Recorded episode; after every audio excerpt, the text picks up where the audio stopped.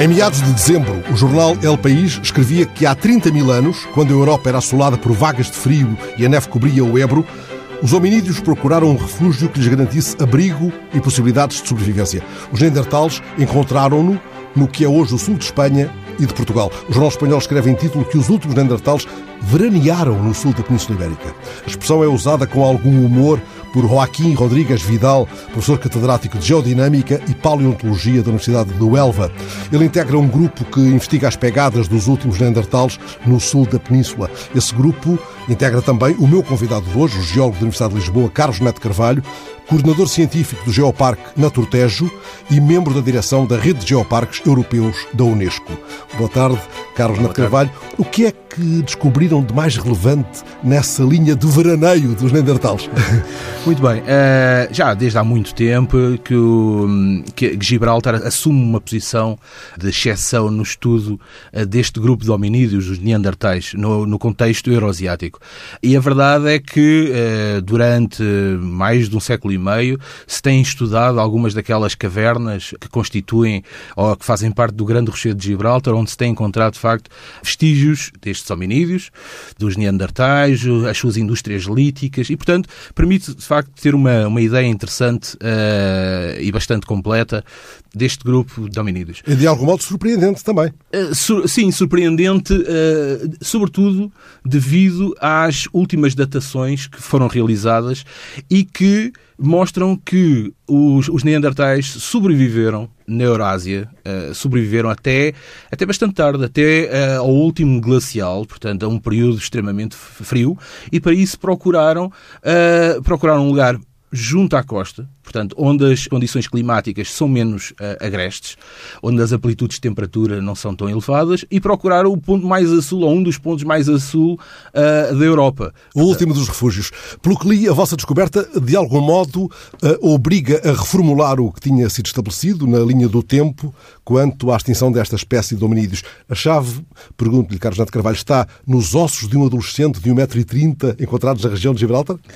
Sim, está e, e deve-se muito também ao facto de, termos obtido boas datações. As datações são fundamentais. Uh, e o que é interessante no registro de Gibraltar, para além das cavernas, está também na presença de condições sedimentares que permitiram a fossilização não apenas dos animais que porventura eram caçados uh, pelos Neandertais, portanto serviam de, de, de, para a sua subsistência, como também uh, a própria presença daquilo que se considera ser uma pegada produzida por um destes hominídeos, portanto, um jovem que deixou, que deixou a sua marca para sempre em rochas, portanto, rochas que uh, são de origem dunar, portanto, temos ali uma, uma grande rampa dunar fossilizada e que se encontra datada há 28 mil anos, portanto, que traz muito para mais próximo daquilo que é o, o presente, uh, a subsistência, a sobrevivência destes, uh, destes hominídeos. Destes hominídeos Trabalhava-se com outra próximos. marca, 40 mil anos até aí. Exatamente, exatamente. Havia, e há registros em Portugal que são surpreendentes, uh, nomeadamente na, na Foz do Enxarrique, em Vila Velha de Rodão, uh, de indústrias, indústrias líticas talhadas pelo, pelos neandertais, que estão datados, bem datados, de há cerca de 33 mil anos. Portanto, já havia uma ideia de que nas latitudes mais a sul da Península Ibérica, o, o, homem, o homem neandertal terá sobrevivido durante um período de tempo mais, mais significativo do que no resto da Europa. Seria um lugar de temperaturas mais amenas? Sim, sempre que há a presença de, de água líquida, uh, mesmo em condições, em condições frias, como foram aquelas do último glacial, em que inclusivamente, por exemplo, no, no nosso contexto geográfico, a Serra da Estrela tinha vários glaciares à época, uh, nada de, ou pouco desses glaciares subsistiu para além do registro do Val do Zézer, não é? Por exemplo, do Val do Zézer, as, as, as moreias do Val do Zézer, não é? que estão junto ali às termas de manteigas, é o que resta de, desse, desses glaciares. Mas cá está, dá para ter uma ideia que de facto o clima era bastante mais frio, mas depois tínhamos o Rio Tejo, esse rio maior da, da Península Ibérica, que de alguma forma não só amenizava o clima, como também era uma, uma zona de convergência dos animais da época que eram caçados depois pelos Neandertais. Já que falou desses animais, foi atrás de animais dessa época que entraram os tais que acompanhavam o rapaz de Gibraltar, e não apenas esse que deixou o pezinho marcado. Uh, vi, ouvi referências a elefantes, é possível, e a felinos Felinos, supomos uh, grandes gatos, uh, tigres, coisas desse tipo ou não? Uh, sim. Posso fabular, sim. Ah, é? Há uma fauna que, obviamente, que a partir do, do registro das suas pegadas, nós apenas podemos ter uma ideia dos grupos de, de, animais que estiveram presentes. Mas, obviamente, que uma pegada que atinge mais de 40 centímetros de comprimento é difícil, e com as características morfológicas que tem, é difícil que não seja associado a um elefante, sendo que há, ainda esta discussão se de facto eh, durante eh, cerca de um milhão de anos existiu, eh, ou quase um milhão de anos, existiu o chamado elefante europeu, um parente da, do elefante asiático, que ainda hoje existe em algumas regiões da, da Índia e do Extremo Oriente, mas um parente bastante mais corpulento, mais semelhante àquilo que é, do ponto de vista morfológico, do ponto de vista de dimensão, ao elefante africano, mas bastante diferente, obviamente, do, do elefante africano. Mas há esta discussão entre entre a, existência ou a, a, convivência entre o elefante asiático e depois, durante o último glacial, a presença dos mamutos. Portanto, e esta, esta discussão vem do facto de haver muitos, uh, poucos vestígios de mamutos no sul da Península Ibérica. Discute-se eventualmente chegaram mesmo a chegar a, a, viver em Portugal. Uh, existem na região de Granada alguns vestígios de mamutos que se consideram que possam ter sido não animais que viviam no local, mas que tivessem feito incursões uh, do norte da, de Espanha até sim. sim incursões uhum. esporádicas e tenham, e tenham morrido por aí. E, portanto, os registros tanto das cavernas como agora também das pegadas na, na duna fóssil de, de, de Gibraltar vêm e outros achados que temos feito também no sudoeste alentejano vêm suportar a presença de, do elefante europeu até também uh, uma altura bastante uh, tardia da nossa história, da história geológica da Península Ibérica. É, quem o conheça e, e, tenha uma ideia muito arrumada do que deve ser uma entrevista, coisa que isto não é, isto é uma conversa, embora com algum alinhamento, uh, presumiria que eu iria às primeiras pegadas do geólogo Carlos Neto Carvalho. Não pude resistir a pegar nesta notícia para início de conversa, mas já agora, em que momento, começando tudo no início, sentiu que queria ser geólogo? Bom, uh, provavelmente começou há seis anos. Uh, ou melhor, começou quando eu tinha seis anos de idade, quando eu comecei a, a realizar que havia muito mais para além de Lisboa e para isso também foi graças aos meus pais que sempre me levaram a conhecer o, o, nosso país e, sobretudo, as regiões rurais. Eles gostavam de fazer campismo selvagem e então íamos muito frequentemente. Praticamente eu nasci na Lagoa da Alfeira, portanto era um sítio, é um sítio que, do ponto de vista geológico, é extremamente rico uh, e já estudado há, há, há, mais de uma centena de anos por, por geólogos uh, portugueses e não só. Portanto, é, foi, foi aí que eu comecei a dar uh, os meus primeiros passos. Obviamente, depois segui a geologia, portanto, que me permitia obter ferramentas que poderia depois aplicar uh, na interpretação do registro paleontológico para um contexto paleoambiental, portanto, do, entendimento do, dos paleoecossistemas. E, ao fim e ao cabo, procurar também entender uh, qual é a dinâmica desses ecossistemas e de que forma é que eles podem evoluir no tempo e, portanto, servir também de previsão para o futuro. Mapeamento, de grande mapeamento. O seu nome está associado à criação do primeiro geoparque português, o Naturtejo. Como é que olha hoje para esses tempos em que ajudou, na verdade, a fixar uma bandeira no mapa? Bom, assim, na altura, pouco sabíamos, este projeto começou em 2003 e começou muito simplesmente uh, da visão de, de um político, um, um amigo, já de, de, há muito tempo, que é atualmente o, o, Presidente da Câmara Municipal de Idanha Nova, o Engenheiro Armindo Jacinto, e que, tendo nascido em Penha Garcia e tendo convivido com alguns dos primeiros paleontólogos que fizeram trabalhos em Penha Garcia, finais da década de 70, inícios da década de 80, bom, quando ele chegou à Câmara, pensou, bom, nós temos aqui uma riqueza que nós não conhecemos, as pessoas daqui da, da Terra não conhecem. Existem vários investigadores que vêm e vão e fazem recolhas de amostras e, e não sabemos para onde é que elas vão. E, portanto, seria interessante eh, explorarmos este recurso numa ótica de convidarmos os visitantes, eh, mas também os locais, a conhecerem loco. É? E aí surgiu a rota dos fósseis de Penha Garcia. E foi aí também, em Penha Garcia, em 2003, que este político juntou uma série de investigadores de Portugal e de Espanha para discutir precisamente a temática da, da importância do património geológico de Penha Garcia. Para lhes dizer que não há apenas adufes ali na zona. A sua clareira do bosque, nesse sentido, é então um geomonumento em Penha Garcia, a Lapa de Penha Garcia. Posso dizer que é esse o lugar eh, fetiche para si? Qual é que é a importância desse lugar? Bom, uh, parte, parte desse, desse local foi aí que organizámos a primeira, uma primeira conferência e onde os nossos colegas espanhóis, conhecendo a realidade que é mais, um, um pouquinho mais antiga dos geoparques em Espanha, trouxeram o conceito, apresentaram o conceito e desde logo pegámos nessa ideia. Eu fui associado a este projeto desde logo desde esse evento que decorreu em julho de 2003. E, portanto, desde então temos vindo a trabalhar este, este projeto. Tivemos em 2006 a integração na rede global de geoparques, na altura sob os auspícios da Unesco. Atualmente, eh, esta rede mundial de geoparques conseguiu o feito de uh, conjuntamente com a Unesco, definir um novo programa dedicado às geociências, dedicado ao património geológico e ao aproveitamento do património geológico como um, um, um recurso cultural que potencia atividades económicas, nomeadamente turismo de natureza, portanto, abordagens de uh, desenvolvimento sustentável, que é isso que se pretende para todos Não os apenas um mundo para os cientistas, mas para todos, tendo os cientistas como a entidade tutelar, digamos, daquilo que é aconselhável que se faça ou não nesse território. Mas não vamos já embora desta Lapa, porque este geomonumento, uh, integrado no Parque Iconológico de Penha Garcia, nos pede que paremos um instante, antes de mais, para perceber o que quer dizer isto. O que é a iconologia, é, é isso? Exatamente. Muita gente é um ramo particular da geologia. Particular em quê, Carlos é, Bom, a iconologia é uma, uma disciplina da, da paleontologia que é a ciência que estuda a vida no passado a partir do registro geológico, portanto, a partir dos fósseis. No caso da iconologia, nós estudamos um grupo de fósseis muito particular. Mais escondidos, mais fechados em grutas, em tocas, é isso uh, ou não? Eh, não? Na verdade, constituindo as, as tocas. Portanto, tudo o que são tocas, pegadas, uh, ninhos e outros tais produzidos por uh, os mais diferentes tipos de, de organismos é o domínio do estudo da iconologia. Portanto, somos como os busquímanos da, da África do Sul, que procuram a partir do, das pegadas, perceber que animais é que existiram, o que é que faziam, qual era o seu modo de vida e o seu dia a dia. Uh, São geólogos pisteiros, é? Geólogos pisteiros. Somos, somos, somos paleontólogos pisteiros, embora eu não confiaria em mim para, para sobreviver. Não é? Porquê? Não tem sentido de orientação?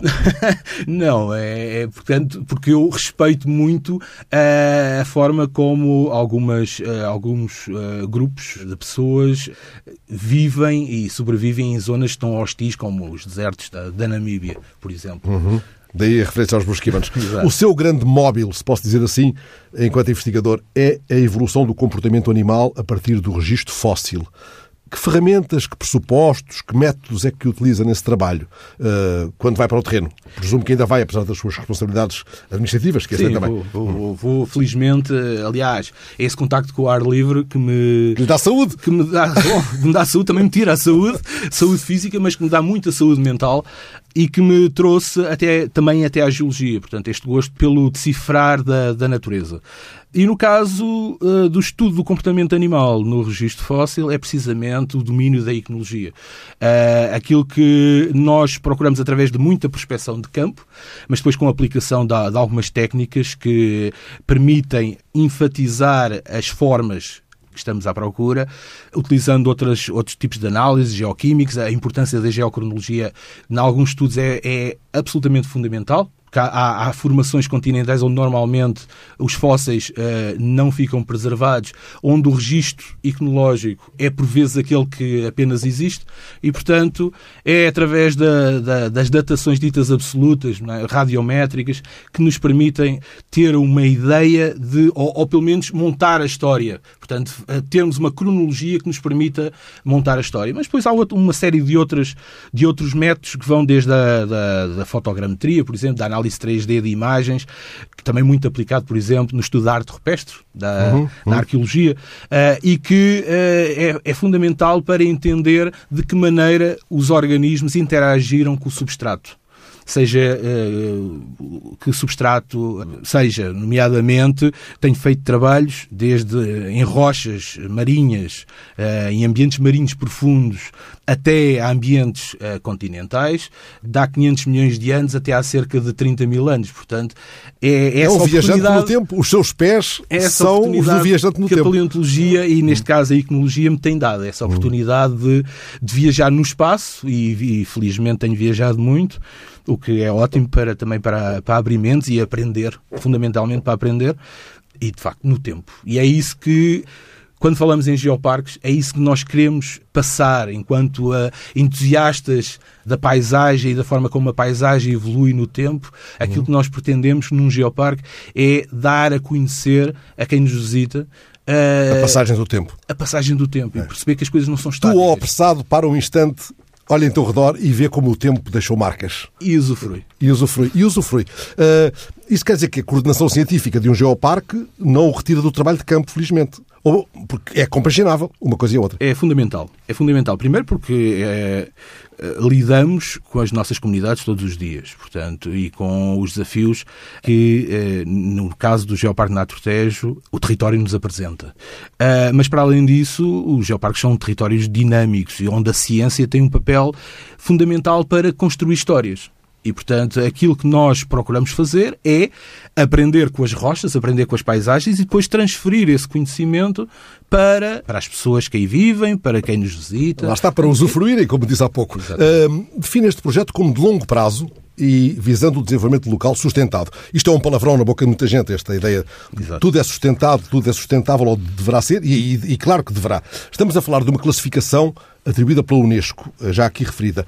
Esta classificação, Carlos Neto Carvalho, define um tipo de autoridade sobre o território que pode estabelecer regras quanto à gestão da terra ou não chega a esse ponto? Não. É, no que diz respeito à legislação portuguesa, ela é muito pouco definida em relação àquilo que são os geoparques.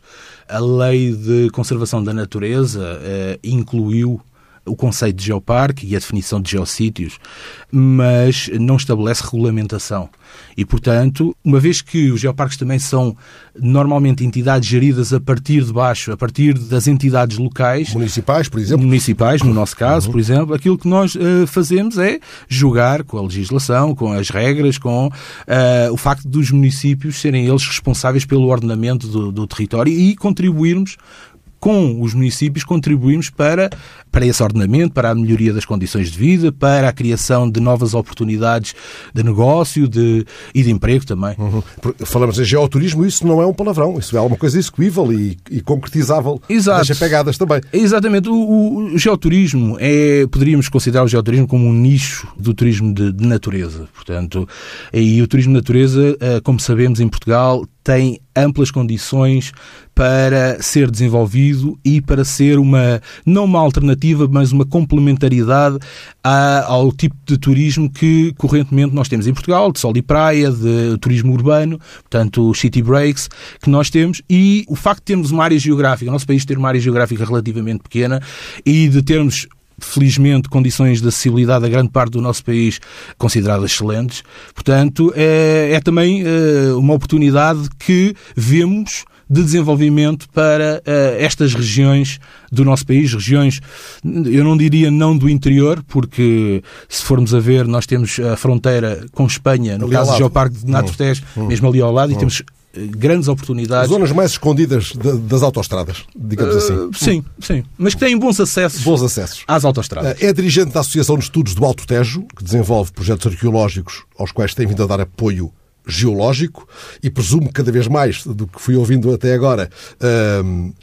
Uh, iconologista. uh, a geologia e a arqueologia têm muitos pontos de contacto, Carlos Jante Carvalho. O que é que as distingue? Onde é que elas se complementam? Dizer, onde é que um pode estar a pisar o terreno do outro e vice-versa?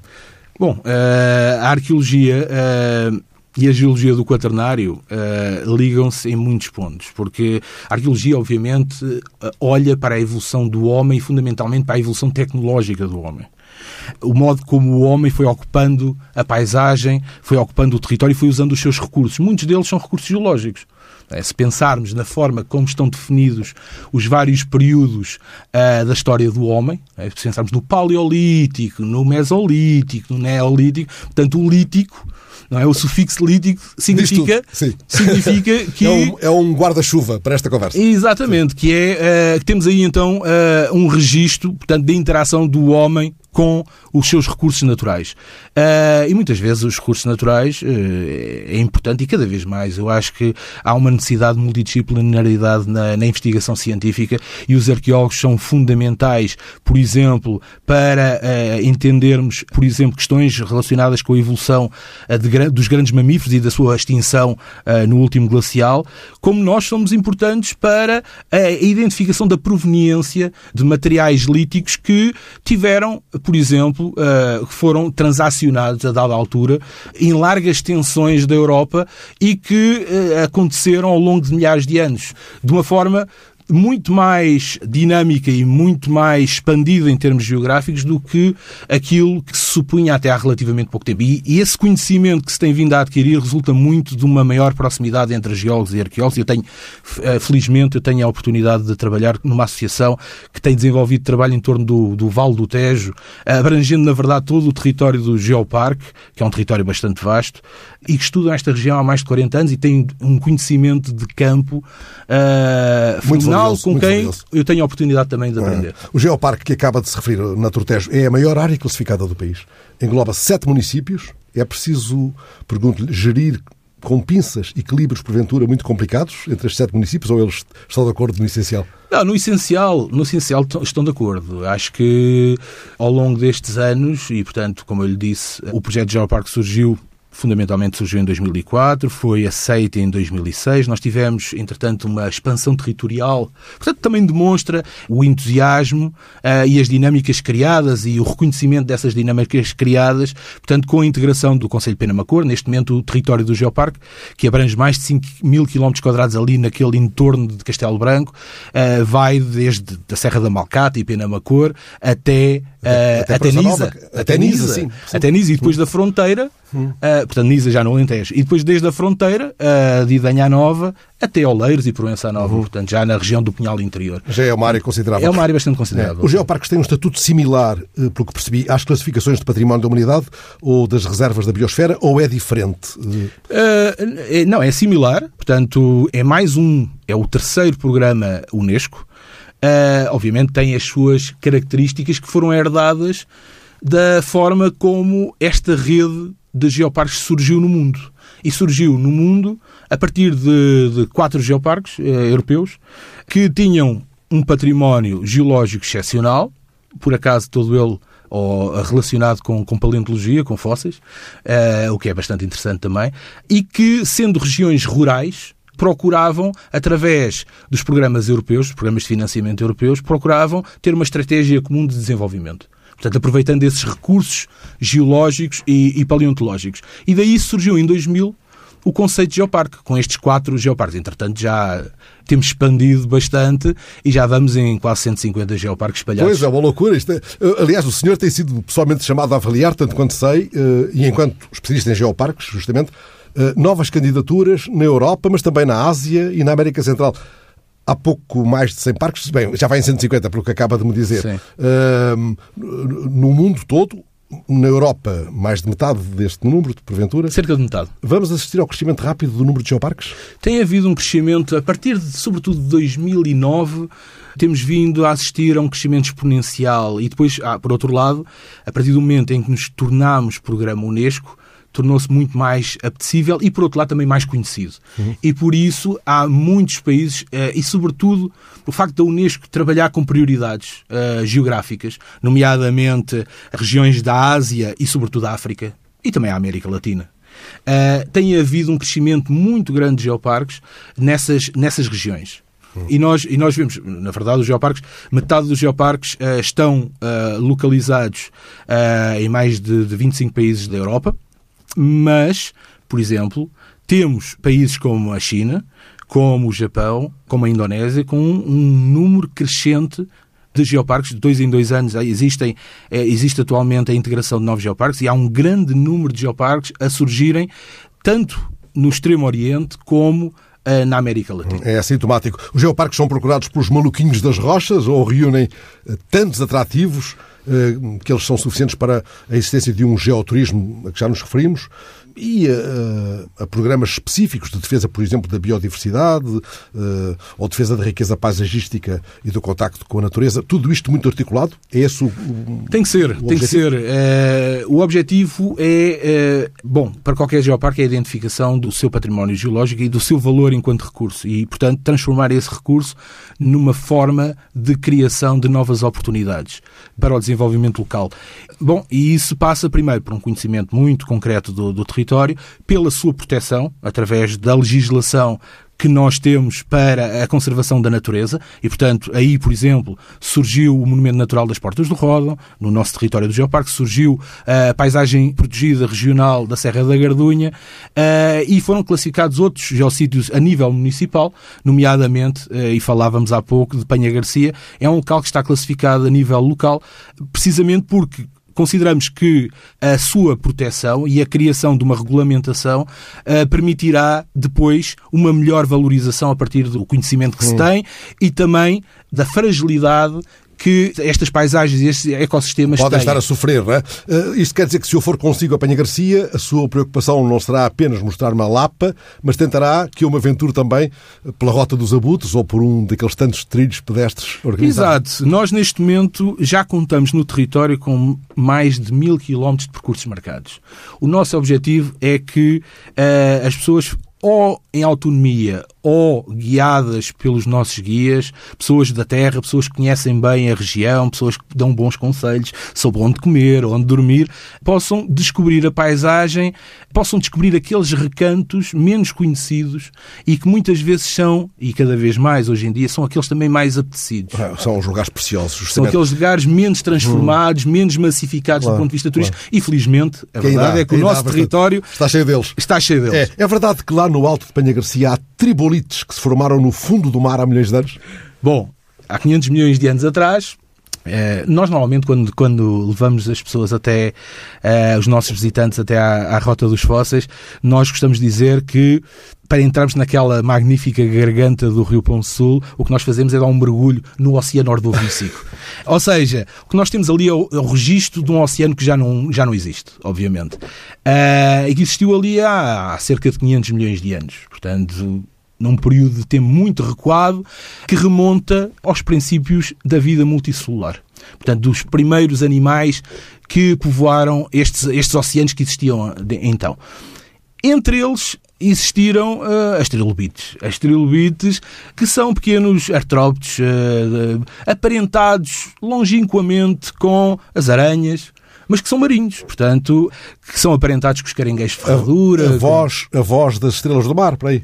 Não. A voz. Eh, Bisavós. Bom, enfim, as, Estrelas do Mar têm uma história, um registro fóssil também bastante recuado no tempo. Digamos que a dada altura conviveram, portanto, há cerca de, quase 500 milhões de anos. O que nós temos ali, em Penha Garcia, é bastante interessante porque não temos apenas as trilobites. Temos uh, aquilo que me parece ser mais interessante ainda, que é as marcas, muitas vezes expressões quase artísticas devido ao, ao registro que deixaram do dia a dia marcado uh, no fundo marinho. Hum. Estava aqui agora a olhar para a minha letra, é horrível, e, e reparei que disse tribolite uh, em vez de tril, trilobites. Trilobites. Portanto, são, são animais trilobados. Uh, tribolites seriam tribos de, de, tribo, de trilobites, porventura. Se quisermos. Ah, uh, Carlos Neto de Carvalho, há 16 geomonumentos no Geoparque Naturtejo. Tejo.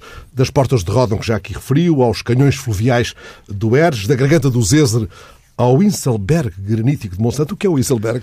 Ora bem, o, o Inselberg granítico de Monsanto. Monsanto, muita gente conhece Monsanto. É talvez é, é, é com certeza absoluta, o sítio mais conhecido Muita gente do nosso até por razões que não seriam as, mais apetecíveis para a nossa conversa. Por exemplo, à conta lá do concurso da aldeia mais portuguesa de Portugal. Sim, mas que acabaram por uh, deixar uma marca positiva e negativa naquela aldeia histórica. Sim, uh, mas aquela aldeia histórica é única é bastante singular pelo seu posicionamento. E o seu posicionamento está associado a um relevo muito particular, o tal Inselberg. Sim. Inselberg é uma palavra germânica que quer, significa, em bom português, montilha.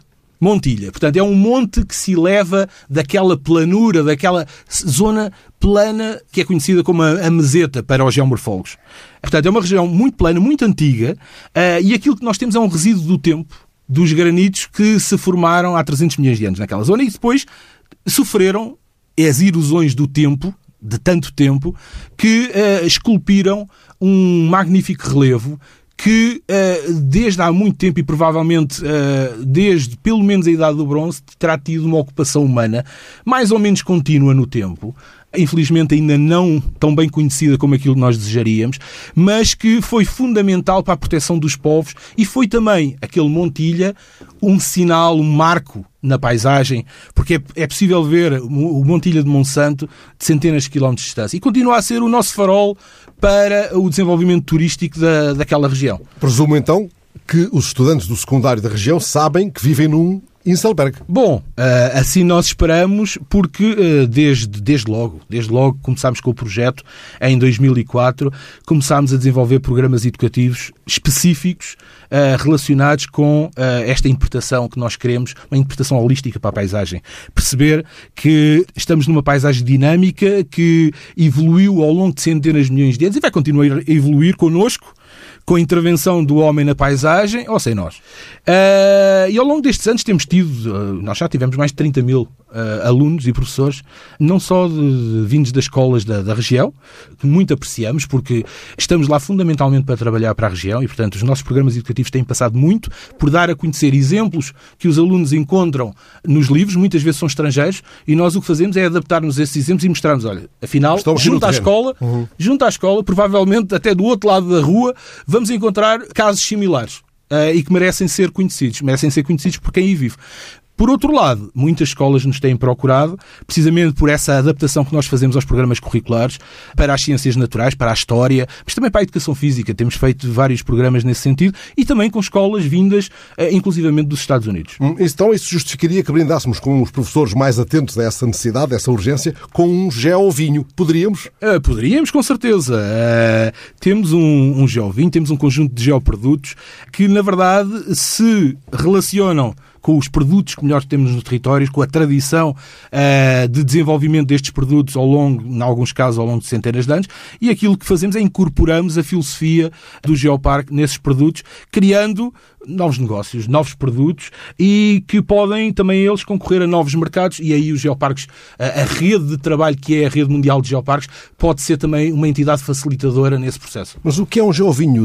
O que é que ele tem de diferente de um vinho corrente? Bom, na verdade, tem a marca Geoparque associada, tem práticas de sustentabilidade que são também passadas, portanto, em que o, produtor, neste caso. Respeita certas regras. Respeita um conjunto de regras que nós não impomos. Nós não impomos, mas uh, são um conjunto de boas práticas que nós procuramos que os nossos associados, quando desenvolvem os seus produtos, tenham também e que possam apresentar o melhor que o território tem, porque, ao fim e ao cabo, estes produtos acabam por ser embaixadores do nosso geoparque, do nosso território classificado pelo Unesco. Brindemos, nesse caso, com um geovinho às pegadas futuras da sua investigação, Carlos Neto Carvalho. Gostei muito de ter aqui, porque justamente é com conversas assim, olhos nos olhos, que alargamos e enriquecemos a nossa rede social. Este programa teve registro sonoro de José Guerreiro, sonoplastia de Miguel Silva.